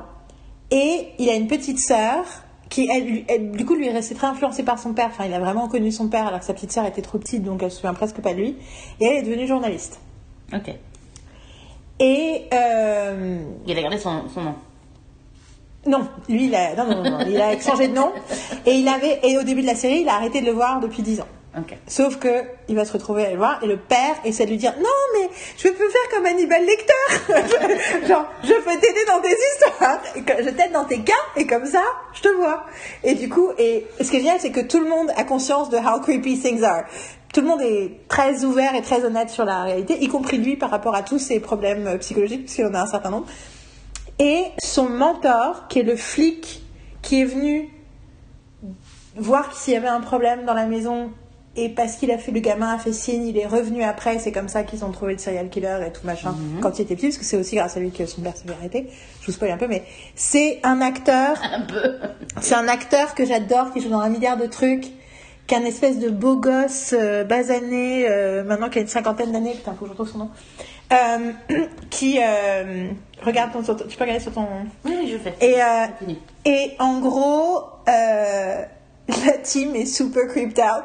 Oui, donc lui, il est flic, et du coup, vu que l'autre s'est fait virer du FBI, il commence à le faire bosser avec lui quand ils ont des meurtres un peu bizarres. Et le fait, il est super weird, le personnage principal. Et, hein, il a une gueule de jeune beau gosse en plus, donc c'est hyper rigolo. De... un- Il y a un peu un côté Sherlock en fait. Il y a même beaucoup un côté Sherlock. Mhm. Pas Elementary, mais Sherlock, plus. Euh, en moins hum, insensitive. C'est Diamond, s'appelle Lou Diamond. Blue Diamond Phillips. Lou Diamond Phillips, ouais, c'est ça. Et, Longmire. et la coroner, c'est Lane, Oui. de Gilmore Girls. Oui, je. je... And she plays a really quirky version of a coroner. Je pense, je- j'attendais une plus grande. euh, Ah oui, oui, oui. Je pensais qu'elle faire Ah Moi, j'ai vu le truc parce que je vois Keiko Agena. Ouais. Et donc, Ah Better scared me. Et euh, C'est Bellamy Young qu'elle s'appelle. euh, Oui, la- la- la- la- la, maman. Ouais. Madeleine, bah, est-ce- Madeline Maddy. Maddy, oui, c'est plus comme ça. Enfin, en tout cas, nous n'allons pas dans le scandale. tout ça pour dire que I love this show. et il y a des épisodes. Alors, tu sais, Ça a ça l'air creepy as hell. c'est pas du tout en creepy temps, en fait. C'est pas, mais- oui, ça c'est, oui, je me souviens. et, et, et en même temps, euh, totally addictive. Il y a un épisode Donc- entier où il est high, où il prend par erreur Bon. des de la Donc, drogue. conclusion. Et il est stone complètement I'm tout gonna l'épisode. watch. Et il est, enfin, il est genre sous hallucinogène pendant tout l'épisode, c'est extrêmement drôle. Et, euh, et un des trucs aussi, une de ses spécificités, c'est qu'il dort attaché parce qu'il a des night terrors. Ok, arrête, faut, faut, faut, faut, que- faut pas pas raconter trop de I trucs là. love this show. Ça, ça, ça, Euh, sera le voilà. côté. Alors, Euh, en après, fait, elle spoil un peu pour me donner envie de le regarder. hein. C'est ça, Après, c'est- C'est pour ça que. et vous ça, donner on va, pas, spoiler autant et vous et donner aussi envie de regarder. Euh, après, ça peut partir en vrille. C'est la série, c'est le genre de série qui est excitante. Je suis au milieu de la saison 1, je suis ultra excitée. Ça peut pr- se pr- ça peut prendre le mur. Ça- c'est- J'adore la façon dont je suis ultra excitée. Ok, sure, Yael. No, but I know, I know. my brain is on fire. Oui, oui, j'ai bien. Non, mais j'avais, je demandais pas vraiment une Dans mes, threads euh, de, dans mes threads de Twitter, j'ai dit récemment que le critère. Enfin, j'ai parlé d'un truc en disant ouais, c'est ni ça ni ça. Et en fait, j'ai réalisé que c'était ça mes critères de choix. C'est que soit mon cœur est touché, soit my brain is on fire. Et si c'est ni l'un ni l'autre, et ben en fait, I don't care. Ok. I don't have time for you. Prodigal Son. La prochaine, j'en ai vu deux épisodes. Elle me plaît beaucoup. Euh, c'est Stumptown. Ah, ah oui, alors, tiens, intéressant. Quel intéressant. Et je ne sais pas pourquoi je ne suis pas retombée dedans. C'est peut-être parce que j'ai pas regardé l'épisode 3. qui- Absolument. Et je vais te dire, Ah, l'épisode attends, 3 Est-ce que j'ai vu l'épisode 3 Non. J'ai vu.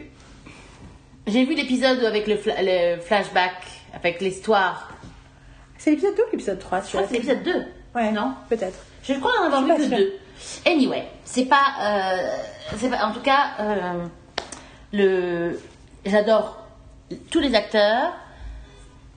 La série, le sujet m'intéresse, euh, mais le problème que j'ai eu, c'est qu'il y a eu beaucoup de séries et beaucoup de bonnes séries en fait.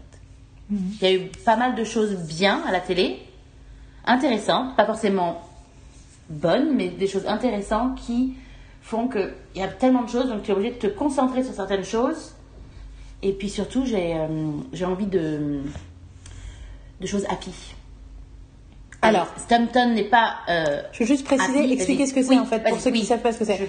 Donc Stumptown, c'est une série de ABC qui est, euh, donc vous avez remarqué, hein, Network, Network, Network, les grandes chaînes, Euh, mais qui pour le coup n'a pas, enfin c'est du ABC décalé, c'est de la grande chaîne décalée, c'est tiré d'un graphique, d'un- d'une BD, et Stumptown c'est Portland, c'est ça hein? C'est la même ville que Grimm, c'est Portland non? C'est pas Seattle? Queen Je sais plus. Tu peux checker sur ton truc, Stumptown, ça se passe où? Parce que c'est le, en fait, c'est un surnom pour la ville. Je pense, je sais plus si c'est Portland ou Seattle. Je crois que c'est Portland. Peut-être que j'ai fumé. Je pense que les deux sont importants. Bon, passons. Tout ça pour dire que, et c'est l'histoire de Dex Perios ou un truc comme ça, joué par Kobe Sm- Smulders ou Smulders, je sais jamais son nom, mais euh, euh, qui jouait euh, Robin. Portland. Portland. Qui jouait Robin dans. Tu peux aller checker. Oui, je... I know, I know. Sorry. qui jouait euh, qui joue Maria Hill dans Avengers et qui joue euh, Robin dans How I Met Your Mother euh, qui est meilleur ami avec Jake Johnson qui joue Nick dans New Girl et qui commence à bosser en fait de- qui devient détective privé je vous dis juste ça et c'est une nana qui a un Portland aussi, les deux. I'm glad. Euh, c'est une nana qui a un passé compliqué. Effectivement, c'est une série qui est un peu noire. Enfin, c'est du noir. De toute façon, c'est un, c'est un détective, c'est une histoire de détective privé, mais euh, et du coup, c'est vrai qu'on se sent pas complètement safe parce qu'on sait pas jusqu'à quel point c'est noir au début. Et moi, j'ai beaucoup aimé et en même temps, j'ai aussi mis du temps à regarder les épisodes. Et après l'épisode 8, il y a la fin de l'épisode 8 m'a vraiment énervée. Mais c'était pareil, un effet de cliffhanger, je savais pas trop ce que ça voulait dire. Mhm. Et du coup, je me suis dit, putain, si tout le truc c'est elle qui fuck up tous ces trucs tout le temps de la même façon, ça va me saouler. Mhm. Tu vois, les Mel Ontario me saoulent. C'est pas parce que c'est une nana que ça va moins me saouler. Euh, j'ai envie de voir des gens qui se reconstruisent et qui arrivent à faire fonctionner leur vie, à se poser les bonnes questions plutôt que juste des gens qui recontinuent à détruire leur vie de la même façon tout le temps. I'm just not interested in that story. Et en fait, je suis contente d'avoir vu l'épisode 9 parce que finalement, c'est pas exactement là où je pensais. Je trouve quand même qu'ils ont créé beaucoup, un peu trop de tension et de conflits à mon goût pour euh, si peu d'épisodes. hein. Euh, voilà. Je... Mais là, mais du coup, en quand j'ai vu l'épisode 9, j'ai direct regardé l'épisode 10. Et il y a une spécificité narrative qui fait qu'il y a beaucoup de musique des années 80 et 90. Et je crois, ouais, un peu 90, mais surtout 80. Et ça fait super plaisir. Et c'est hyper bien. Enfin, pour le coup, c'est, pour le coup, c'est une série que tu peux conseiller à n'importe qui. Tu vas pas avoir quelqu'un qui va. euh, Tu peux conseiller ça à un snob, en fait. Il va peut-être pas aimer. En tout cas, visuellement et tout, au niveau de la mise en scène, des sujets, des trucs, ça peut, euh, ça peut passer. Ouais. Ça peut passer avec des critères que je considère pas des critères toujours justifiés, mais de coolitude. Disons que ça passe le barème de la coolitude. Et j'adore, mais tous les personnages. Euh, Il y a plein de choses spécifiques que je ne veux pas vous parler parce que je pense que ça vaut le coup de le découvrir et de voir la série. Ça vaut vraiment, vraiment, vraiment le coup de la regarder. Pareil, on ne sait pas ce qu'elle va devenir, mais en tout cas, je pense qu'avec Bob Hart, sa je l'ai dit à l'époque, c'était moi, c'était mon pilote préféré. C'est même j'ai préféré le au pilote. Paparazzi Bichula j'avais adoré le pilote parce que j'ai vu le potentiel tout de suite mais je trouve que c'est quand même au bout de deux trois épisodes que tu vois vraiment ce qui se passe. Alors que Stumptown le pilote il est vraiment genre ok I'm in quoi. et, euh, et là j'ai deux épisodes de retard mais euh, et j'ai je suis retombée amoureuse de Walking on the Moon de Sting hein, parce que c'est à la fin de l'épisode 10 et tam tam tam tam j'étais là ah du coup, c'est genre. ta, ta, ta, ta, ta, walking on the moon. Non, mais moi qui ai toujours dit. de- enfin, on, a, on a le trauma un jour d'être dans un truc où il y avait un jukebox et de par erreur, au lieu de choisir 10 chansons, on a mis tout l'album de Sting. On était dégoûtés, tout comme moi. On a, on a quand même une relation traumatique à Sting, enfin à Police. Je dis Sting depuis tout à l'heure, mais c'est Police. C'est police, oui. Le- L'homme s'appelle Sting, le groupe s'appelle Policiel, tout va bien. Euh, avec The Police, qu'on trouve euh, chiant en fait. Euh, Enfin, en fait, moi j'ai rien contre les chansons de The Police, mais pff, voilà. Et là, voilà, le Walking on the Moon, je suis entièrement réconciliée. Donc en fait, mon iPad est en train de rendre l'âme parce qu'il n'y a plus de batterie, donc maintenant c'est à toi de me dire c'est quoi la prochaine série. Donc la prochaine, un format différent. Est-ce que je te fais deviner c'est genre, comment rallonger le podcast? Non, c'est un format différent. Euh, c'est comédie, c'est aussi, et c'est une série qui s'appelle Carol, Second, Act. Yes, En fait, maybe I do want to guess. Ok, ça, on va- c'est des on va- trucs qu'on commençait à On va faire. essayer de le faire. On, on- On est encore sur le on, truc on qu'on commençait découvrir comment. euh, mais là, c'est pas c'est plutôt pas trop mal. Donc, Carol Second Act. La Alors, chaîne. Carol Second Act, c'est sur CBS. De mémoire, les enfants, parce que j'ai pas mes notes. Euh, c'est sur CBS et c'est avec la nana qui jouait dans The Middle et qui jouait dans. C'était pas dans Everybody Loves Je vais Raymond. sortir mon. Bon, on n'avait pas le moyen marche, hein. Ah, c'est Everybody Loves Raymond, non? Aussi. J'ai l'impression qu'elle a fait un truc comme ça avant, elle, cette actrice. C'est tout à fait possible, Yael. Donc, l'intérêt, donc c'est l'histoire d'une nana de 40 et quelques années. Patricia Heaton. Ouais, Patricia Hayton, qui est connue pour The Middle. Everybody Loves euh, Raymond, effectivement. Yes Bravo. Que je n'ai jamais vu, j'ai vu un dans- seul épisode. Ou Beethoven. Voilà, je- Euh, et elle, euh, après avoir été prof de sciences euh, toute euh, en, au collège, lycée, je pense collège, pendant toute sa vie, une fois que son mari l'a quittée et a divorcé d'elle, elle a décidé de devenir médecin, qui était le rêve de sa vie. Donc elle vient de faire toutes ses études de médecine et elle arrive enfin à être. euh, alors du coup, si j'abuse, elle est interne, externe, enfin je sais plus comment ça s'appelle, mais bon. Elle- comme au début de Grey's Anatomy, on va dire. Et enfin, pour le coup, c'est des médecins, c'est pas des chirurgiens. Et, euh, et donc, elle est. euh, effectivement, elle a 20, 30 ans de plus que ses collègues. Et. 30 ans, je pense. Même. Ouais. C'est c'est quelque chose qui est. puis elle a- 25, elle a- 25. et d'ailleurs, sa fille est euh, représentatrice. Elle représente des, une compagnie pharmaceutique. Et donc, elle est aussi dans l'hôpital. Euh, et donc, euh, on voit quand même du coup la différence, c'est qu'en fait, sa fille a le même âge que des collègues de Carole. Et Qui est joué par Ashley Tisdale. qui est jouée par Ashley Tisdale pour que les, les fans de Disney connaissent. J'espère qu'elle est- elle était pas dans un épisode, j'espère qu'elle qu'elle va rester parce que j'aime beaucoup, beaucoup 12 son personnage. épisodes. euh, il y a. Il y a 15 épisodes et pour l'instant elle est, elle est dans 12 épisodes donc she's still there. Après, c'est c'est les les 12 Il y a juste marqué 13 épisodes pour les gens donc euh, D'accord. Non, parce que des fois, tu sais, quand ils, quand ils passent le premier, la première euh, commande de 13 épisodes, ils enlèvent des personnages. C'est pour ça qu'il y a des séries. euh, L'épisode était hier Ah, ouais. donc on verra. Euh, et un des, une des raisons pour laquelle j'aime beaucoup cette série, c'est que dans ses collègues, ils sont trois, ils sont un groupe de quatre, et donc il y a une nana que je connaissais pas, mais les deux mecs, c'est deux mecs que j'ai suivis dans des séries pendant hyper longtemps, et ironiquement, des séries, j'ai découvert dans des séries qui ont la même histoire, qui sont deux séries sur un, mec, un jeune mec qui tout d'un coup se retrouve papa et doit élever sa fille. Et c'est Raising Hope et euh, Baby Daddy, qui sont deux séries que j'ai regardées avec beaucoup de passion. Baby Daddy, une série que, à l'époque ABC Family, qui était très très drôle et euh, qui avait euh, Je ne sais pas son nom à l'acteur comment il s'appelle? Jean-Luc Bilodeau. ah oui oui oui si, je sais parce que mais je crois que lui aussi il vient de, de Disney Oui, je crois que pense aussi, c'est un Disney guy, hein. je, pense qu'il est canadien. Genre, ah oui, c'est né dans le sinon, je serais un peu paumé. Jean-Luc Bilodeau. Il a, joué dans un truc Disney non? il a pas joué dans un truc Disney? Euh, c'est possible, écoute. Je, je, je, je vais Comme checker. généralement, c'est dans les trucs, les premiers trucs. Non, bah, je, je vois pas là. Et euh, bah, un peu comme Non, parce que là, je vois Trick Treat, Piranha 2, LOL et Baby Daddy. Donc, c'est pas les quatre premiers que tu vois. Et Baby Daddy, des fois, avait des côtés très euh, mainstream de ce genre de sitcom. Donc, c'est c'est un peu comme Melissa and Joey et Young and Hungry. C'est les sitcoms qui auraient été dans les années 90 sur les grandes chaînes étaient passés sur ABC Family. Mais c'est des séries qui sont quand même très très bien écrites, notamment Melissa and Il a joué dans KXY.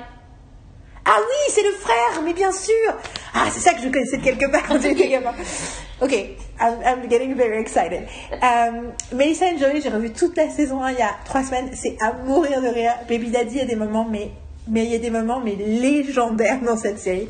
Euh, qui c'est une série qui a osé aller très très loin, aussi dans son mauvais, mauvais esprit. Euh, voilà. Et du coup, retrouver ces deux acteurs que j'adore dans le même truc, enfin, c'est un vrai bonheur.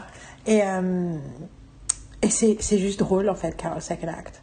Je vais pas dire plus que ça, c'est drôle, c'est bien écrit, c'est intelligent. Ah oui, il y a aussi le mec qui était dans Speechless, qui fait Nurse. Enfin, vraiment, tout le monde euh, est super. Et les deux nanas que je connaissais pas, il y a Kyle MacLachlan qui fait un des vieux médecins. médecin. C'est Le vraiment. mec, c'est Cédric Yarbrough. C'est le mec qui joue dans Sleep- euh, Sleepless. Speechless, pardon. Ah oui. Voilà. Et la nana, que... ah, il y a aussi. euh, Ah oui, non, non, ça Mais j'adore la médecine aussi, la, mé- la médecine, la médecin. euh, La médecine, euh, le docteur, tu veux Ouais, dire ouais. Leur chef. Alors, elle a un nom, je suis désolée, je ne sais pas comment ça se dit. C'est, donc, le prénom c'est Ito, Iteo, et Agayere. Je le lis un peu à la française plutôt, donc c'est parce que c'est A G H A Y E R E, donc je dis Agayere. Mais bon, je pense pas que ça se prononce comme ça à l'américaine. voilà, qui joue euh, Dr Maya Jacobs. Elle est absolument géniale. Et l'autre c'est euh, Sabrina Jalis, qui est euh, celle qui joue Lexi. Ouais. qu'on ne Euh, connaissait pas vraiment de beaucoup de choses. donc voilà, qu'est-ce qu'on n'a rien d'autre à dire sur Carol c'est correct, non? Non, faut le regarder, c'est drôle, c'est c'est c'est intelligent, c'est très humain aussi et c'est une autre ça change ça change vu vu le vu le sujet euh, vu l'approche en fait. Ouais. Ça ça donne une ça donne une c'est sympa. Enfin, c'est c'est c'est sympa. Et c'est hyper c'est, frais euh, en fait. C'est juste un truc hyper agréable à regarder pour euh, juste se faire plaisir. Quand j'ai montré les. Je suis passée chez, chez Alix euh, fin octobre, début novembre. Et du coup, j'ai montré tous les épisodes que je voulais lui montrer. Et après, j'ai bon regardé un deuxième épisode 2. Et j'ai essayé de lui montrer des épisodes 2 de plein de séries que j'avais montré. Et à chaque fois, c'était Voilà, regarde un Carol Second Act. Je viens de dénoncer Alix. Euh, voilà. Voilà, c'est à peu près tout sur ça. Fin de la première partie, on se retrouve demain avec la suite. En attendant, partagez ce podcast, écrivez-nous pour nous dire si vous aussi vous aimez ces séries. Et puis occupez-vous les uns des autres, puis occupez-vous de vous-même, vous avez le droit de ça aussi. Et travaillez à, à votre bien-être et prenez soin de, tout le monde, en fait. de vous, des autres, ceux que vous aimez, ceux que vous aimez pas, votre chien, votre chat. Tout le monde, on a tous besoin de prendre soin les uns des autres. À demain.